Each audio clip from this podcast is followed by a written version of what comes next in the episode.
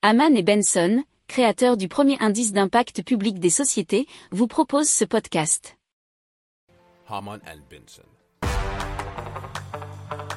Le journal des stratèges.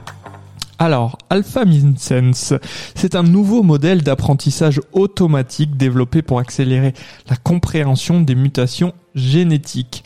Alors, ce modèle est capable de prédire avec une précision de 90% si un variant manquant du génome humain est susceptible de causer une maladie. Alors, ces variants manquants correspondent à des modifications d'une seule lettre du code génétique pouvant entraîner la production d'un acide aminé différent dans une protéine. Les mutations manquantes sont parmi les plus difficiles à étudier car il existe 71 millions de variants manquants possibles dans le génome humain, dont seulement 2% ont été classés comme pathogènes ou bénins parmi les 4 millions déjà repérés.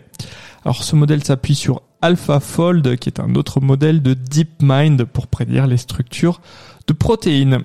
AlphaMinsense fonctionne comme un modèle linguistique formé sur le langage de la biologie et attribue un score de pathogénicité à chaque variant manquant.